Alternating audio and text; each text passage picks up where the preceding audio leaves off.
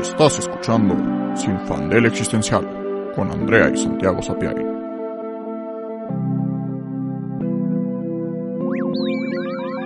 En el episodio de hoy, The Good, The Bad and The Potato.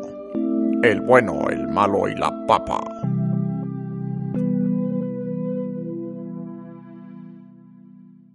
Hola, soy Andrea. Y yo soy Santiago. Y en el episodio de hoy vamos a hablar sobre el bien y el mal. Particularmente pensando en que vivimos en una lógica capitalista. Y que eso nos mete en un sistema moral complicado. Pero para hablar de este tema tenemos de regreso a nuestra invitada especial, número uno. Bueno, no número uno porque después vamos a tener más. Imagínate tener, ser así de favoritistas. No, no. Nuestra invitada no favorita, neutral. Que amamos de forma neutral, igual que nuestros demás futuros invitados. Regina Luna Regina. Nidel. sí, está complejo. Regina Luna Nidel. Nidel, este, mejor amiga de Andrea, Correcto. neuropsicóloga, Y trophy dijimos, wife. Trophy wife. y dog mom y en general excelente persona. Que Sí, vive, o sea- en, vive en Plague Island y nos está honrando con su presencia aquí en México. Eh, y hoy, justo como dice Santi, queremos platicar de la moralidad bajo el sistema capitalista. Y para empezar a hablar de esto, pues lo más básico. ¿Qué es el bien y qué es el mal? De acuerdo a diferentes filósofos nos podemos ir por mil definiciones diferentes. Nunca se han puesto de acuerdo. Entonces cada quien As tiene... most digo, as most philosophers. As most philosophers, they do not agree, They porque si no, pues, what is the point of philosophy anymore? Si hay respuestas, pero no, no hay respuestas. Eh, y nosotros queremos platicar, pues, de qué es el bien y el mal para nosotros, cómo lo vivimos en la sociedad. Eh, yo particularmente lo veo desde una perspectiva como muy básica, que es la ética del sufrimiento. Yo creo que en general, no es que aplique para todos los casos, pero en general, si algo causa sufrimiento, se inclina más la balanza hacia que es malo. Si algo no causa sufrimiento o al contrario, le evita sufrimiento a las personas, se inclina más la balanza hacia que es bueno. Y sufrimiento entendiéndose no solo como dolor, sino como algo mucho más profundo que es, o sea, el sufrir no es solo que te duela algo, sino estar consciente de ese dolor y además sentir que es inescapable o que a lo mejor alguien te lo hizo con este con intención, o sea, tiene como más componentes, no solo el Sí, dolor. más allá que solo el dolor físico, ¿no?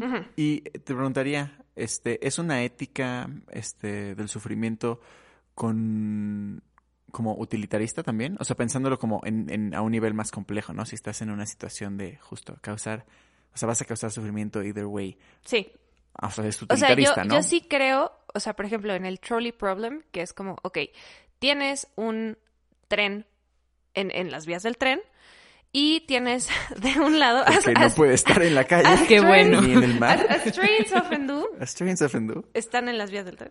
Este, y tienes una de esas, eh, uno de esos puntos en los que se divide y puede ir hacia un lado o hacia otro.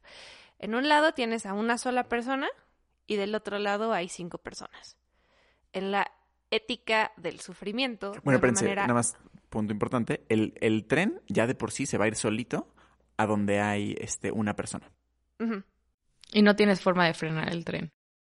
Ni de quitar a las personas antes de que pase el tren. Exacto. No, espérate, se va a ir a donde están las cinco. Se va a ir a donde están Sí, las se va a Si ir a tú donde tienes, está si tú tienes la ir. elección de, de sacrificar a una Exacto. por el bien de cinco. Justo, Ajá, justo. Y, o sea, el punto es, ¿tú moverías la palanca para sacrificar a una persona y salvar a cinco? Yo sí. ¿Por qué? Porque no mames, es bastante evidente, según yo. O sea, porque también hay quien diría como, no, güey, yo no tocaría la palanca porque entonces yo soy la que maté a esas personas.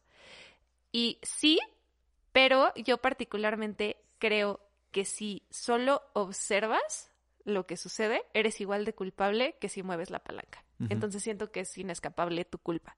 Ok, ok. Y bueno, perdón aquí yo cuestionando tu moralidad, ¿eh? Pero para, Adelante. para llegar, este, y también, ¿dónde entra ahí tu propio sufrimiento? O sea, pensando en justo el mismo trolley problem, pero esa única persona es Uy, más difícil, ni siquiera tu mamá es morita. Bueno, no.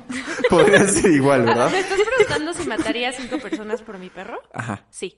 E- exacto, ok, sí. O sea, no, pero... a mí lo que más me preocupa es que le dijiste que le importa más su perro que su mamá. ¿Sabes qué? ¿Qué te pasa? No, no, no, no, no. Era, era para, para además meter el tema como de humano versus Exacto, animal. sí, era meter el tema humano versus animal, no tanto, porque sí, o sea, más bien era la mamá, pues está bien. pues, Que vas a salvar a tu mamá, es obvio. sí. ¿Salvaría a mi perro sobre cinco personas que no conozco? Sí. Ok, pero entonces justo, entonces una moralidad, y todo esto lo digo sin crítica, porque ahora Sí. va después mi opinión, este, es una moralidad justo de ética del sufrimiento, utilitarista, Utilitarista. pero priorizando Personal, sumamente tu personal. propia experiencia como ser humano. como ser humano. Obvio, porque da igual. O sea, Sí, es sí. que todo esto es muy absurdo porque al final no importa porque todos nos vamos a morir y yo me voy a morir y ellos también se iban a morir eventualmente y da igual, Sí, en sí, justo. resumen.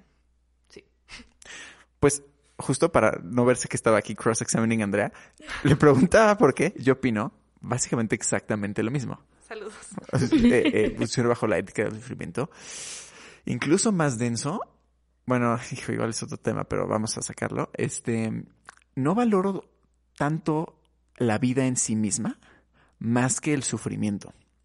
O sea, para mí es, es peor el sufrimiento de una persona viva que, que la privación de la vida de esta misma persona. O sea, como... Sí, por supuesto, porque una vez que ya no tienes vida, ya no tienes sufrimiento. Exacto, Si tienes vida, tienes sufrimiento. exactamente. Y ahora que la pregunta es, ¿tú qué harías, Regina? ¿Tú qué harías, Regina? Pues yo tengo una visión, creo que diferente.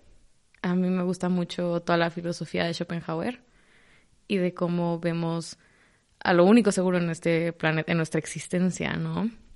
El sufrimiento. Entonces, a fuerzas, todos los que viven aquí, todos los que han vivido y todos los que vivirán, lo único que tenemos seguro es que experimentarán sufrimiento. Y entonces Schopenhauer se mete con sus fumadas de increíbles que me rayan, me vuelven loca. No lo estoy criticando. Este, justo de la voluntad cósmica, ¿no? Y de cómo la voluntad cósmica lo que quiere es hacernos sufrir. Su objetivo es que nosotros, como estos pivotitos de voluntad que surgen en la historia del universo, vamos a sufrir. Y entonces Schopenhauer plantea que la única salida de esta voluntad cósmica es que tú aligeres el sufrimiento de los demás. Todo día huevo vas a sufrir, entonces, pues, ¿qué más que aligerar el de alguien más, no? Que también va a sufrir, pero si tú lo puedes hacer menos, mejor. Yo también creo que la vida es algo pasajero, algo que le damos mucho valor, lo sobrepensamos y lo repensamos y lo repensamos. Yo sin bronca daría mi vida para parar el tren, por ejemplo. Yo sí valoro, podría decir, ay, qué triste, que valoro menos mi vida que la de otras personas. Ok. Eso, o sea, creo que al final no tenemos eh, puntos tan diferentes en cuanto a la parte del sufrimiento. O sea, porque justamente creo que ese es el punto, que lo que, lo que yo considero como malo es el causar sufrimiento o el sufrir. Y lo bueno sería precisamente el aligerar el sufrimiento. La única diferencia, bastante grande, es el punto del el sacrificio. Y, o sea, sé que suena súper como selfish. Y lo es. Pero justo creo que viene como de una parte, no sé cómo explicar esto, pero es como, ok, si tú das tu vida por alguien más y ya te moriste, ¿qué importa que hayas dado tu vida si tú ya no estás ahí para experimentar el hecho de que diste tu vida? Digo, yo estoy operando desde un punto como muy de que ya no hay nada más después, ¿no? De que te mueres y saludos a la banda. Y que además no tengo certeza de que la realidad es real. No, por supuesto. O sea, yo no estoy hablando de que y me iré al cielo como san. No, Ah, no, obvio no, no. para nada. O sea, justo yo daría mi, o sea, prefiero yo morir ante el, o sea, frente al tren, porque de lo único que puedo tomar responsabilidad es de mí, de mis acciones, ¿no? Entonces, justo como solo puedo tomar responsabilidad de mí, preferiría yo morir, dejar de experimentar sufrimiento y no causar sufrimiento ajeno. Claro. Digo, asumiendo que puedes parar el tren. con Sí, tu por cuerpo. supuesto, claro, o sea, Por supuesto, no.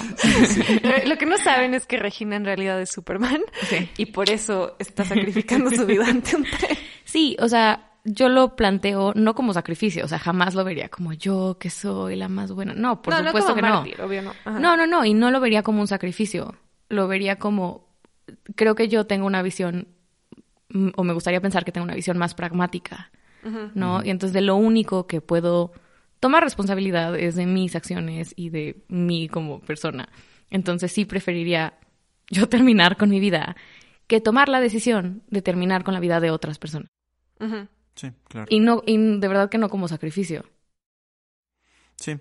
Yo, para andar un poquito más en, en mi opinión, justo estoy de acuerdo con Andrea, pero siendo súper honesto, mi moralidad no viene de un estudio súper este, profundo y bien pensado teórico de la moralidad. Y, la verdad es que sí veo mi reacción como algo mucho más visceral. Y a mí lo que me pasa con el sufrimiento es que me duele mucho el sufrimiento de los otros y me emperra un chingo. Así como, su, o sea, si me pones un video de, de alguien, o sea, ponte, estos que están súper de moda justo, bueno, o sea, justo están súper de moda, pero terriblemente que están de moda, pero bueno, que salen o salían mucho de, de police brutality o de justo estas como injusticias así, o de las famosas Karens peleándose en un Starbucks y gritándole a una chava intern porque no se quieren poner el cubrebocas, o incluso peor para mí, este, un video de alguien maltra- maltratando a un perro, o sea, no, no, no puedo, o sea, no, no, hubo un momento que los veía, me emperraba a tal grado que, que, que no podía, y ahorita si veo que es de eso, no lo veo y aún así se me queda como, me quedo Mm. emperrado porque tengo un sentido como justo como como de empatía del sufrimiento de los otros y como de justicia no en el sentido de que me siento Batman y como "Ay, qui- quiero hacer justicia, pero en un sentido de que Así habla Batman, por cierto. así habla Batman, claro. Sí, sí, sí, Esa es la esa es la voz verdadera eh, voz de Batman. Este, pero que mm, no sé, o sea, yo sufro mucho mi propio sufrimiento y, y, y cuando lo ven otras personas y cuando veo más bien a un ser humano perpe- perpetuando sufrimiento y más precisamente en forma de crueldad hacia otras personas. Sí. Puta, se me hace horrible. Y en forma de crueldad es lo peor, pero también no como forma de crueldad. También se me hace, o sea, creo que para mí la, la injusticia es lo que más me, me saca un sentimiento visceral horrible en contra de, de la injusticia. Incluso lo he pensado que más que pensando en una empatía como de pobre de la persona, es una igual y a una como empatía que yo me estoy proyectando y yo siento que me lo están haciendo a mí. Ajá. Y más que justo sentirme feo por la persona víctima de la situación, siento un empute contra el perpetuador de esta situación. Yo soy igual en eso. O sea, yo soy la persona que, que va a putearse a la otra persona. O sea, justamente me pasó el otro día una cosa mínima, pero que esa fue mi reacción visceral. Estábamos en el péndulo con unos amigos y estaba con mis amigos, entre ellos una amiga que se llama Valeria. Y había un señor Saludos, Valeria. Saludos, Val, si Hola, nos Val. escuchas. Este, había un señor súper con viéndonos con una mirada espantosa. O sea, un señor, imagínense a Harvey Weinstein, ¿haz de cuenta? Parado ahí, observándolos. Y estaba viendo a Val de una manera asquerosa, o sea, genuinamente asquerosa. Y la reacción como más común, siento, o al menos por lo que viví en ese momento, es como todos como hacernos güeyes, ¿no? Como de no, esto no está pasando. Pero yo no puedo. O sea, no tienen idea mi nivel de empute de que yo dije, no, o sea, me voy a, voy a aventar al señor de las escaleras, literal. Pues estamos en el tercer piso.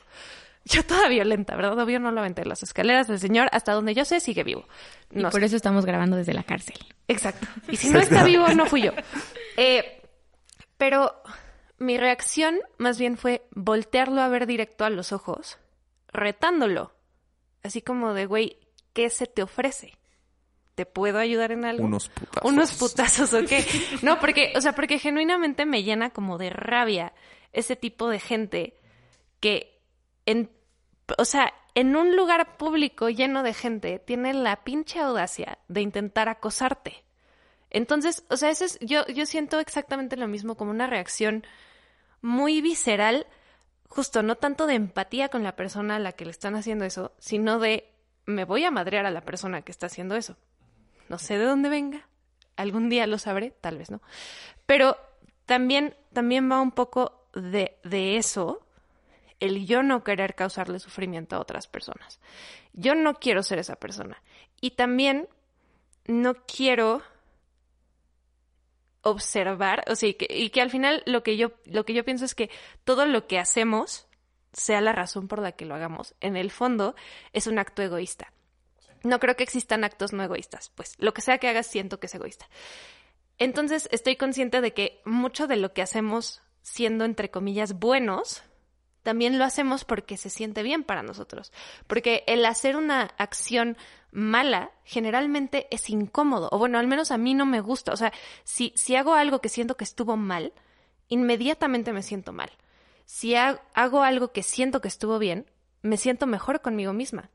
Y sé que es egoísta, pero creo que es, creo que está bien como aceptar que es egoísta. ¿no? Sí, sí, sí. Estoy bueno, pero es que también lo podemos ver desde un punto biológico. Claro. tú hacer algo, el ser como, llamémosle altruista en tu sociedad, es benéfico para tu sociedad y por lo tanto, para ti. tenemos neurotransmisores que nos refuerzan el hacer cosas así, ¿no? Porque es benéfico para nuestra sociedad y por lo tanto para ti. Claro. Sí, sí, sí. Y yo creo que la moralidad, justo como la mayoría de las cosas, es una parte naturaleza, una parte nature y una parte nurture, una parte naturaleza y una parte crianza. Creo que sí, justo como dices, tenemos esta lógica biológica de que hacer cosas en beneficio de la comunidad y del otro se, se siente bien porque justo a la larga nos estamos haciendo bien a nosotros y así lo mismo al revés con hacer cosas malas. Pero también es 100% una cosa aprendida, ¿no? Bueno, no 100% justo, pero también es algún porcentaje que no es 100, este, a una cosa eh, aprendida, porque como dice Andrea, justo hay cosas que se sienten este súper mal, hay cosas que se sienten súper bien, pero eso no quiere, y Andrea no quiere perpetuar el sufrimiento, por supuesto que no, y obviamente nadie en su sano juicio diría como, sí, yo quiero hacer sufrir al mundo. Bueno, o pocas personas lo harían. Este, pero aún así, lo hacemos. Aún así, Andrea, directa e indirectamente, hace sufrir a personas. Y yo, directa e indirectamente hago sufrir a personas. Y Regina también. No, ¿Y yo no, ustedes son una bola de desgraciados. ¿Y tú, querido radio escucha? O podcast escucha, no sé cómo se dice. Podcastero. Este, podcastero. Este, también hace sufrir a las personas. Podcastito. Porque precisamente, regresando al, al tema que queríamos tocar, el capitalismo. capitalismo es una pinche mamada. No, pero a ver, justo, justo, en el capitalismo, justo está esta frase común de bajo el capitalismo no hay consumo ético. ¿Esto qué quiere decir? Que como ya lo hemos explorado en episodios pasados, el capitalismo funciona bajo la lógica de producción y de crear utilidad.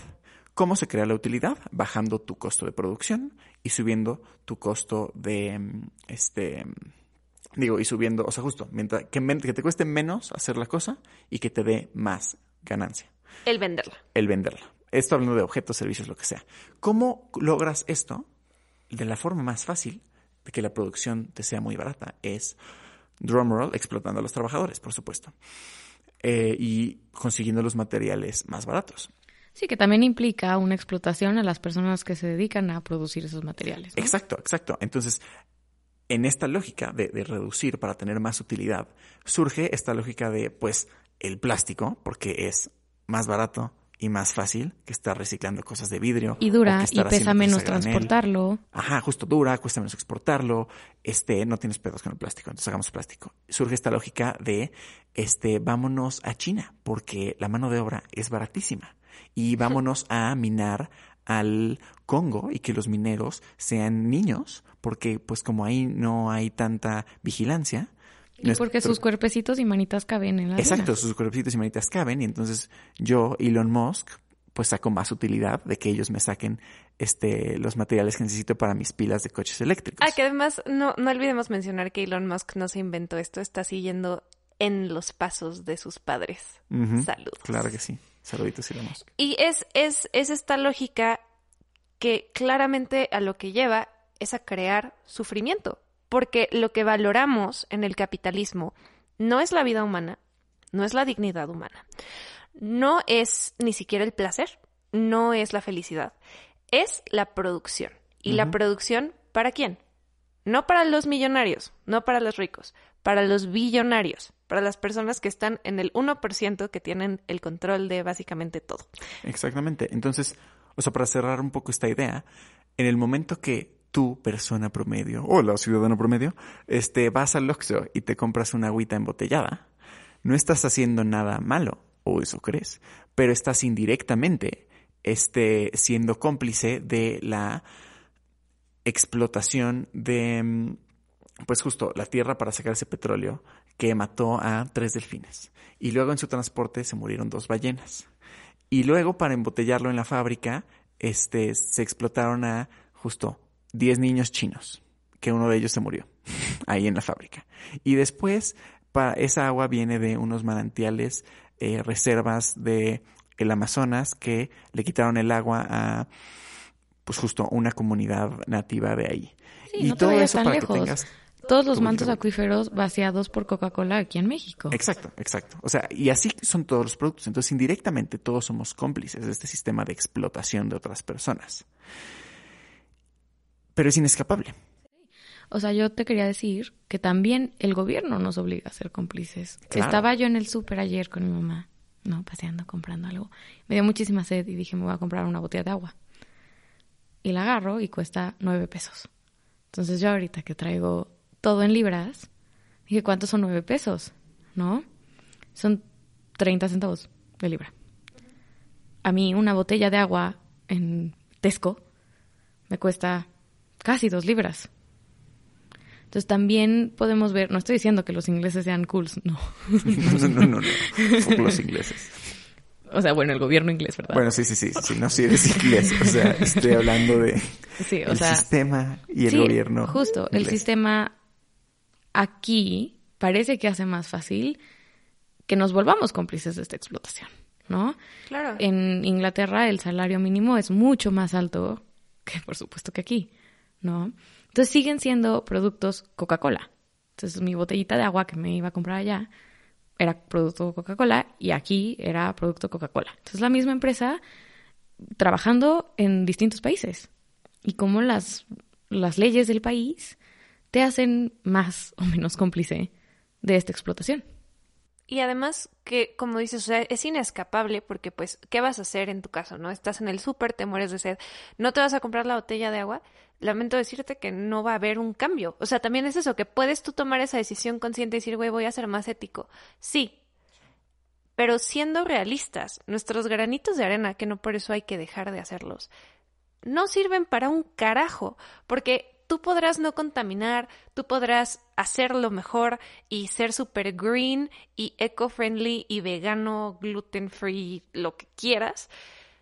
Da igual, porque las personas que realmente causan la mayoría de la contaminación, las compañías, van a seguir haciéndolo. Y por eso es importante ver el sistema, como dice Regina, ver lo que hace el gobierno, lo que las leyes del país permite, lo que el mercado permite y abogar porque sea mejor.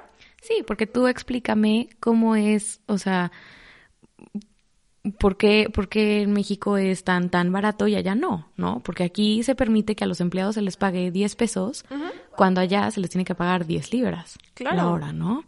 Sí, y es esta trampa capitalista de, así como decíamos en el episodio anterior, de que la responsabilidad recae en uno, ¿no? Yo soy responsable de mi basura y yo soy responsable de reciclar. Y eso es lo más cañón, porque justo, o sea, ahorita, o sea, claro, así funciona el sistema capitalista y así ha estado funcionando por años. Ahora llega este esta ola woke de decir, no manches el cambio climático y los popotes y las tortuguitas y todo esto, ¿qué vamos a hacer? Y entonces, claro, claro, el capitalismo, justo, este, no como, no como una mesa redonda de billonarios, pero como sistema, en el que estos billonarios son cómplices, este, dice, usemos esto, una estrategia de mercadotecnia. Y claro, ahora cómprame a mí colgate mi cepillo de bambú. y cómprame a mi Superama las bolsitas de tela para que hagas tu fruta.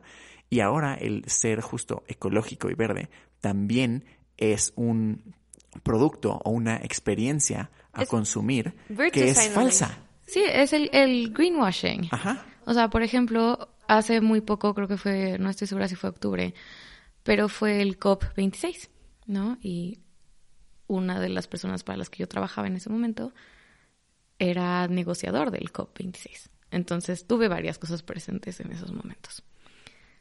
Y yo me acuerdo que leía noticias y era, todo esto es greenwashing, y entonces veías todo lo de Unilever, y es como, güey, ¿cómo me va a venir a decir Unilever? ¿No? Del Exacto. cambio climático, güey, ¿qué Sí, vas a sí. venir a decir tú, Unilever, que eres así? Bueno, no me vayan a, no me vayan a demandar por difamación, ¿verdad? Una empresa. ¿Cómo vas a decir tú, una empresa que se dedica a hacer productos de belleza, entre muchas otras cosas, empacadas todas en plástico, por supuesto? Que la responsabilidad recae en mí. Y no sé si supieron, pero hace unos años otra empresa de petróleos, no, gringa, sacó una, un test para medir tu huella de carbono. Y yo Sí. lo hice. Yo dije, chin, ¿qué clase de huella de carbono estoy dejando yo en el planeta? ¿No? Y no sabes qué es de esta empresa. Era como, aquí está para que todo el mundo sepa y tome responsabilidad y puedas consumir éticamente. Y entonces tú lo haces y meses después me enteré que justo todo este, este test lo había hecho y lo había patrocinado, promovido, pagado todo una empresa de petróleo. Y es como, claro. Sí, ¿cómo, ¿cómo tienen la audacia de venir a decirte que tú eres el causante de los problemas del mundo? Y también porque las acciones individuales, a menos que tengas una plataforma enorme, en realidad tienen un impacto muy bajo. No significa que lo dejes de hacer, pero justo el echarle la, la culpa al consumidor es ridículo. Y esto es algo que también hemos platicado mucho de, eh, de una serie muy buena que se llama The Good Place, en la que básicamente si eres bueno te vas al Good Place, si eres malo te vas al Bad Place. Pero descubren, spoilers ahead, eh, que en miles de años desde que inició el capitalismo, nadie ha entrado al Good Place. Sí, porque porque es un sistema de puntos. Exacto, un sistema de puntos donde todo lo que haces tiene una puntuación según el efecto positivo o negativo que tiene en el universo. Exacto. Y- Entonces, y, va cambiando. si y aparte tiene un punto de corte, ¿no? En donde tienes que pasar cierta cantidad de puntos buenos. Sí, justo, Sí. no es solo si acabas con puntuación positiva o negativa, es que acabes con una puntuación positiva arriba de cierto punto de corte.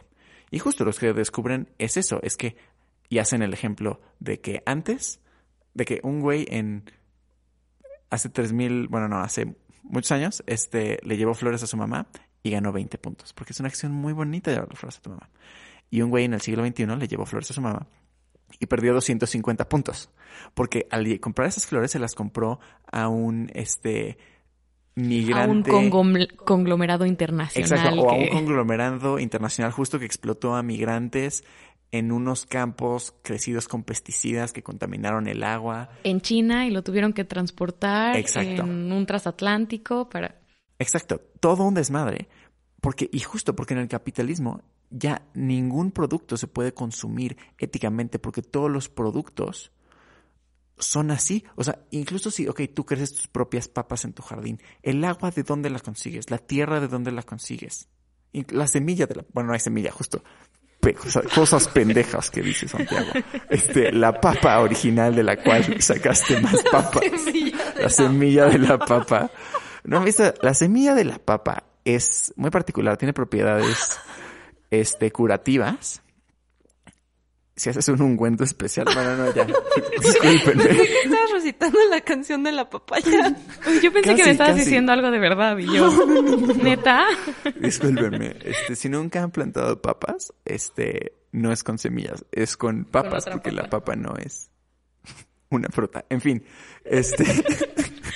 La papa no es una fruta, es discúlpenme. comunicado es que oficial. dije papa, pero estaba pensando en jitomates. Bueno, no importa. Este, ¿y a qué iba con todo esto? Es que justo que no puedes consumir ni producir tus propias papas, este, de forma ética en el capitalismo. Entonces, ¿qué ¿qué onda? ¿Somos malos? ¿Somos buenos?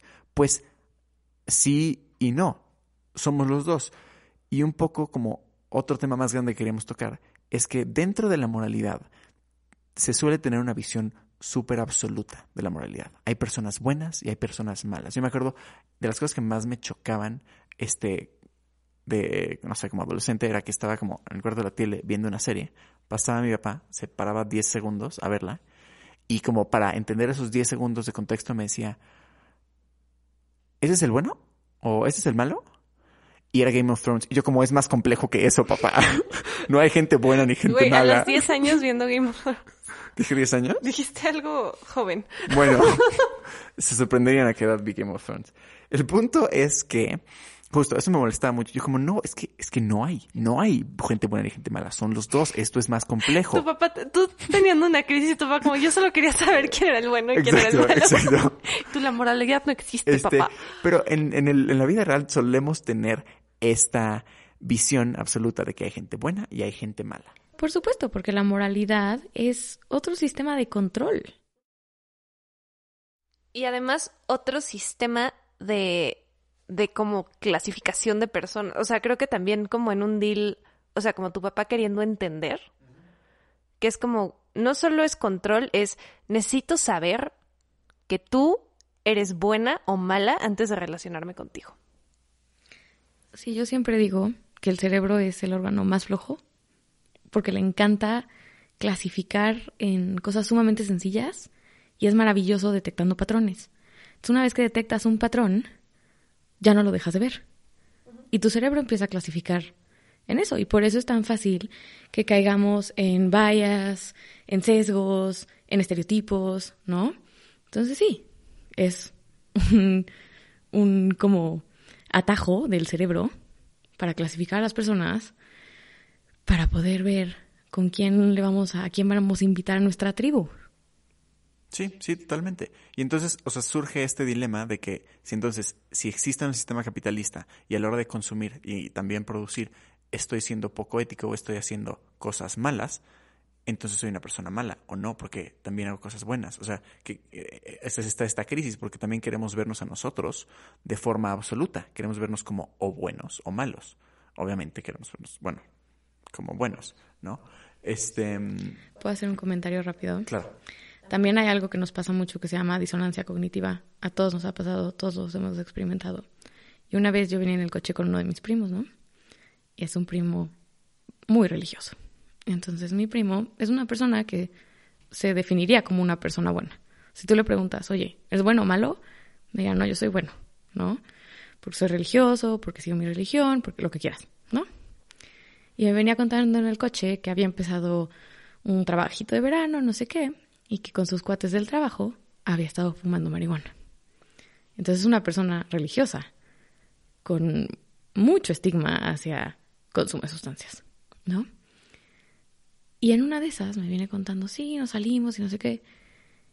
Y me dice, y me di cuenta que la marihuana no es mala, porque si yo soy una persona buena y yo estoy fumando marihuana, pues yo no haré algo malo, ¿no? Entonces no estoy, no estoy diciendo que sea bueno o malo fumar o no marihuana, pero estoy haciendo e- ejemplo que me parece muy claro de esta disonancia cognitiva. Aunque yo antes consideraba la marihuana y el consumo de sustancias como algo malo, yo soy una persona buena y yo no hago cosas malas. Por lo tanto, no es malo. ¿No? Y es algo que justo somos tan absolutistas en cómo pensamos sobre nosotros que todo lo vamos a encasillar así. Qué denso. Sí, o sea, claro, es, es como. O sea, como, como más bien proyectar tu moralidad hacia el mundo. O sea, eh, no lo había pensado así. Como soy claro. una persona O sea, si buena, soy una persona lo buena, que hago es todo lo que bueno, hago es bueno. inherentemente. No más bien que hay cosas buenas y malas, y si soy una persona buena, voy a hacer las cosas que son buenas. ¿No? O sea, este tipo de disonancias cognitivas también las vemos con las personas que son anti-vaxxers, ¿no? Yo sigo a Trump porque es maravilloso, obvio no, esto es un ejemplo, porque es maravilloso, porque lo que quieras, porque va a ser el país bueno, Trump es una persona buena, yo soy una persona buena, por lo tanto, todas las leyes y todo lo que diga va a ser bueno, Claro. no haría algo malo, porque ¿por qué haría algo malo si es una persona buena? Y entonces creo que como, o sea, como no hay, obviamente, como siempre, no hay una respuesta. Y no hay una respuesta menos al tema de la moralidad. Lo más importante sería, pues, el proceso de cuestionamiento, ¿no? Que no nada más se quede en, bueno, yo soy bueno, yo soy malo, o mi moralidad es esta o aquella, sino que sea un proceso que continúe a lo largo de tu vida y que tú siempre tengas ese gusanito de preguntarte si yo creo que esto es bueno, esta cosa que estoy haciendo es buena o mala, ¿por qué? Sí, tenemos que tener ese pensamiento crítico, ¿no? Poder ver todo lo que hay a nuestro alrededor y también poder evolucionar nosotros mismos a decir, está bien, chance y antes hice esto considerando que era bueno y poder cambiar de opinión.